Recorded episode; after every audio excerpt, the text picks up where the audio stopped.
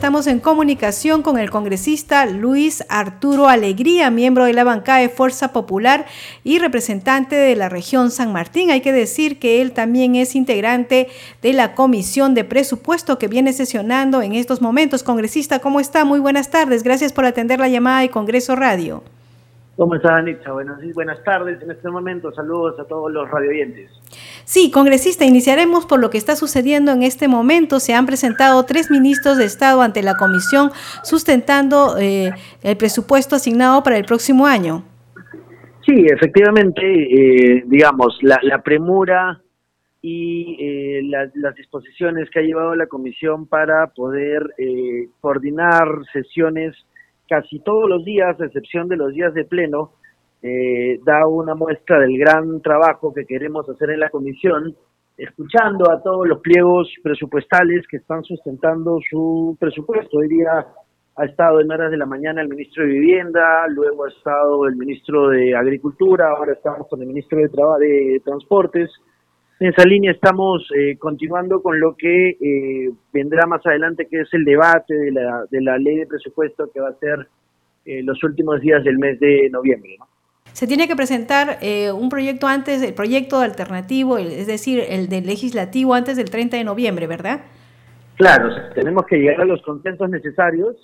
Creo que hasta lo que hemos podido escuchar eh, hay muchas carteras eh, y muchas eh, instituciones que están sustentando el gran trabajo que han podido hacer. Yo rescato mucho la labor de la Contraloría, que en, trabajo siempre coordinado con el Congreso está desarrollando e implementando una serie de mecanismos para poder hacer fiscalización efectiva y que el presupuesto finalmente que llega a cada una de las instituciones pueda ser ejecutado de la mejor manera. ¿no?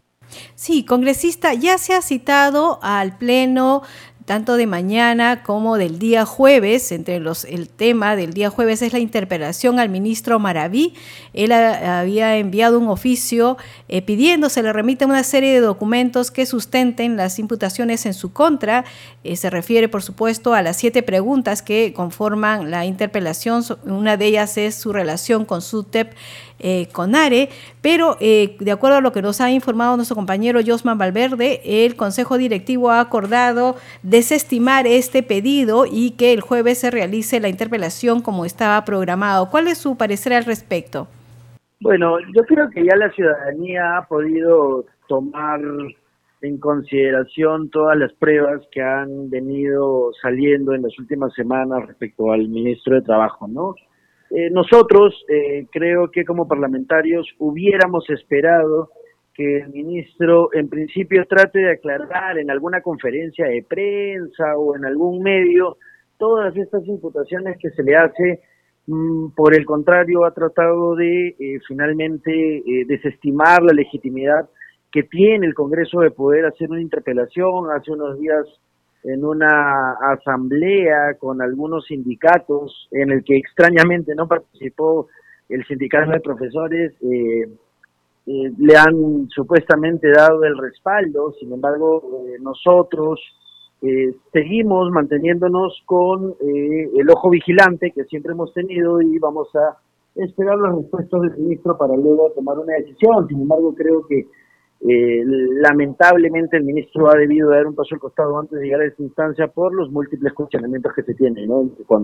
Congresista, ya que estamos en comunicación con usted, queríamos preguntarle, tenemos entendido que en la semana de representación, usted es representante de San Martín, usted ha visitado eh, varios lugares de eh, la región, entre ellos Juanjuy, eh, la banda de Chilcayo, en fin, ¿qué nos puede comentar sobre estas actividades que ha realizado?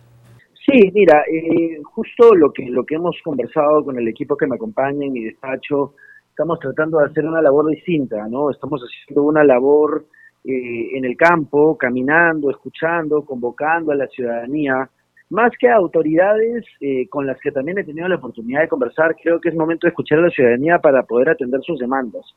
Y parte de ello y parte del trabajo diferenciado que queremos hacer es que la próxima semana de representación Vamos a volver a cada uno de estos lugares con respuestas concretas respecto a cada uno de los de los pedidos que hemos tomado en consideración eh, para poder dinamizar el trabajo. Lo que se espera no es que los congresistas vayan a tomarse una foto y que nunca más aparezcan, sino que el trabajo de representación sea efectivo y eso se hace haciendo las coordinaciones con las instituciones eh, eh, del Estado que puedan tener a cargo la solución de determinados problemas. Entonces, vamos a hacer un recorrido igual al que hemos hecho, vamos a visitar otros nuevos espacios para comenzar a ampliar el trabajo. No hemos recorrido la zona sur de mi región, nos hemos ido hasta Jujuy, como tú bien dices, pero hemos pasado por Bellavista, por Nuevo Lima, hemos estado en el distrito de Pinto Recodo, en Lamas, hemos visitado algunas autoridades y hemos eh, iniciado una grata y buena conversación con el jefe de control interno de San Martín, que obviamente está adscrito a la Contraloría, quien tiene muchas ganas de continuar con su labor. Nos hemos comprometido con él en ser el brazo político que pueda avalar cualquier tipo de investigación que pueda hacer y con la Cámara de Comercio de, San Martín que también está eh, estamos trabajando en un planteamiento de una propuesta de trabajo eh, junto a, esta organización. Entonces, creo que es un trabajo diferenciado, vamos a seguir haciéndolo y creo que de hecho se trata un poco la labor de representación, ¿no? que sea efectiva y al lado de la ciudadanía. Sí, cuando usted dice que va a llevar respuestas concretas, ¿a qué se refiere? Quizás gestiones relacionadas al tema de educación, salud, infraestructura. Claro, eh, mira, una, uno de los grandes problemas que tiene la gestión pública es la forma de comunicar. Eh, hay grandes problemas eh, que representan para una pequeña población un gran problema, sin embargo creo que para un funcionario la solución de ese problema está eh, a la mano, ¿no? Hemos estado, por ejemplo, en una zona en Pinto Recodo, donde una alameda hace meses, de meses, si no son años, no tienen focos en una pequeña alameda y una señora comentó que ya había rescatado a muchas jovencitas que iban a ser víctimas de eh, personas inescrupulosas, ¿no? En esas zonas que son bastante oscuras. Lamentablemente, pues como las autoridades no se hacen presentes, no pueden eh, simplemente tener la coordinación con Electrooriente o con la empresa operadora de energía, que es estatal, que tiene la obligación de colocar focos para que esto, porque inclusive ya están instaladas las bases. Entonces, estas gestiones que son tan simples de hacer, eh, lamentablemente no han llegado a la ciudadanía. Entonces vamos a trabajar con soluciones concretas como por ejemplo esa, pero también soluciones un poco más integrales como por ejemplo eh, coordinar con COFOPRI para que lleve a un equipo a determinados lugares para que puedan comenzar a iniciar los procesos de formalización que tanto afectan a la región y en general a todo el país. Entonces, desde acciones pequeñas como la del foco hasta acciones un poco más complejas, pero que se tienen que iniciar como las de la formalización legal de los predios, son las que queremos ir trabajando a lo largo de la gestión que vamos a realizar.